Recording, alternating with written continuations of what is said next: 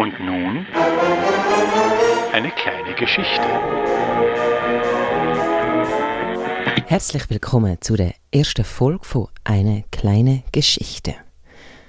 Wir gehen 100 Jahre zurück in die Zeit, schauen ein bisschen um und hüpfen dann pro Folge 10 Jahre Fürschi.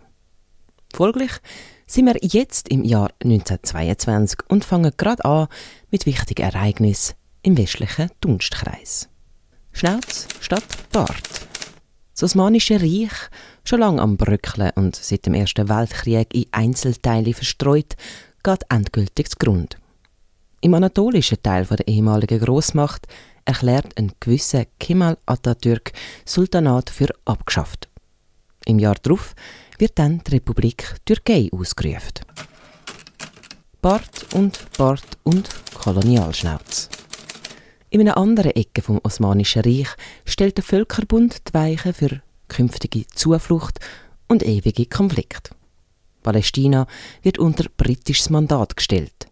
Das Ziel, laut Völkerbund, Errichtung einer nationalen Heimstätte für das jüdische Volk in Palästina. Unter der Bedingung, dass nichts getan werden soll, was die bürgerlichen und religiösen Rechte bestehender nichtjüdischer Gemeinschaften in Palästina beeinträchtigen würde. Neu auch ihr Rot. Der russische Bürgerkrieg ist vorbei. Die Bolschewiki haben gegen alle anderen gewonnen. Jetzt wird offiziell die Sowjetunion geboren. Der Regierungschef heißt Lenin, neu an der Parteispitze ist der Josef Stalin. Neu auch in Schwarz. Der Benito Mussolini führt seine Schwarzhemper an beim Marsch auf Rom. Ab sofort ist Italien faschistisch. Im Brünen begriffen. Der Adolf Hitler wird zu vier Wochen Gefängnis wegen aufrührerischer Reden verurteilt. Kurz darauf wird der jüdische Reichsaußenminister Walter Rathenau von Nazis ermordet. Soweit die Vorbereitungen für baldige Weltkrieg, Schreckensherrschaften oder auch eine Demokratie. Wir wollen uns allerdings etwas Zuträglicherem widmen. Im Radio. Das ist nämlich neu gerade in der Schweiz angekommen.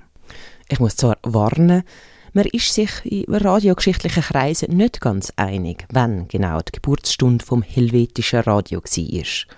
Aber ich schließe mich einfach mal der Mehrheitsmeinung an und sage 1922 beim Flughafen zu Lausanne. Dort hat ein Techniker mit dem Namen Roland Pies eine Sendestation eingerichtet. Der Zweck der riesigen Apparatur Wetterbericht für die Flugstrecke Lausanne-Paris.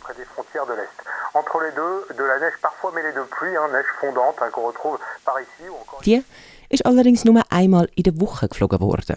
Und darum hat der Pies Zeit gehabt, zum Experimentieren. Gut Schweizerisch hat er als erstes den Wilhelm Tell ab Bachswalzer Phonograph durch den Äther rüsseln lassen. Zum offiziellen Start vom Sender Jean de Lair ist nicht nur live aus dem Studio gesungen worden, es sind auch illustre Gäste dabei gewesen. Mehrere PTT-Beamte, Vertreter von Stadt und Kanton, der französische Botschafter und sogar ein Bundesrat sind mit von der Partie gewesen. Das Medium Radio hat in der Zeit darauf einen regelrechten Siegeszug gemacht. Jedes Jahr ist ein neuer Sender aufgegangen und die Hörerinnenschaft ist in der kürzester Zeit in die Hunderttausende gegangen. Die Qualität ist am Anfang natürlich fürchterlich gewesen. Man hat nur über Kopfhörer können hören.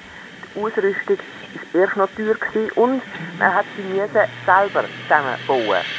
Aber man hat die Welt in der Stube gehabt. Von den Nachrichten über Unterhaltung bis zum Zeitzeichen. Und Werbung war erst noch verboten. Wie bahnbrechend das neue Medium war, beschreibt ein Leserbriefschreiber in den Glarner Nachrichten. Müde und abgespannt von den Strapazen des Bergsteigens und der Hochwildjagd sind sie im gastlichen Heim angelangt. Da auf einmal ertönt der Ruf. Paris konzertiert, Zürich spricht, Stuttgart rezitiert, London singt. Flink die Hörmuschel an den Kopf und man ist in einem Moment in den größten Städten Europas und genießt mit den Städtern den Genuss von Rezitation, Musik und Gesang. Vergessen sind Strapazen und Müdigkeit. Belustigend wirkt es in verlassener Bergeswelt, die neuesten Kartoffelpreise zu erfahren und der Aufforderung, recht bald den Wintervorrat einzudecken, kann aber erst nach erfolgtem Abstieg nachgelebt werden. Wer weiß, ob man nicht bald am Klariden oben seine Bestellung drahtlos ins Tal senden kann. Nein, nein, nur das nicht. Wir steigen hinauf zu den Höhen, um aus dem Alltagsleben herauszukommen. Und nun sollten uns Berichte bis an die Gletscher verfolgen, damit wir auch da droben keine Ruhe mehr finden können. Also, liebe Radiofreunde und Genießer der Bergwelt, wenn Börsenkurse, Marktberichte und andere alarmierende Botschaften euch beschert werden, so legt die Hörmuschel weg, sonst ist es um eure Ruhe, die ihr gesucht, geschehen. Wenn man also mal wieder den Zeitgeist und die heutige Gesellschaft und die sozialen Medien verantwortlich macht für die fehlende Ruhe und Entspannung, so weiß man jetzt, das ist alles schon längstens der Bach ab. Auch bald der Bach ab ist es mit der Unschuld vom jungen Radio.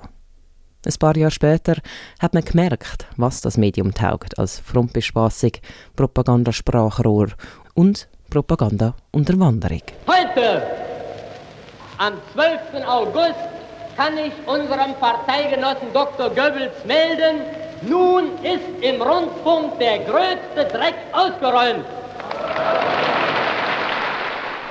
Und das ist sie, die erste Folge von Eine kleine Geschichte über das Jahr 1922. Die nächste Episode handelt dann von den Arbeiterprotest in Zürich und Genf, zehn Jahre später. Das war eine kleine Geschichte.